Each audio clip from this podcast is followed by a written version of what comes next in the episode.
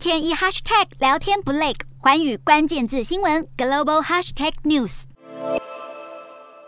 第三十一届东南亚运动会将在五月十二号在越南登场。好，虽然越南防疫规定放宽了，但是当局还是要求民众看比赛的时候必须要戴口罩，而比赛的现场则是没有限制进场人数。好，观赛民众只要戴口罩以及消毒双手，不用医疗申报，也不用筛检，就能够进入到比赛会场。但是为了防范疫情，越南政府将会在比赛的前一天对区域内部进行消毒，而比赛的期间也会安排每天进行两次的定期清洁。越南政府希望透过这一次的东南亚运动会，能够重振越南的旅游业。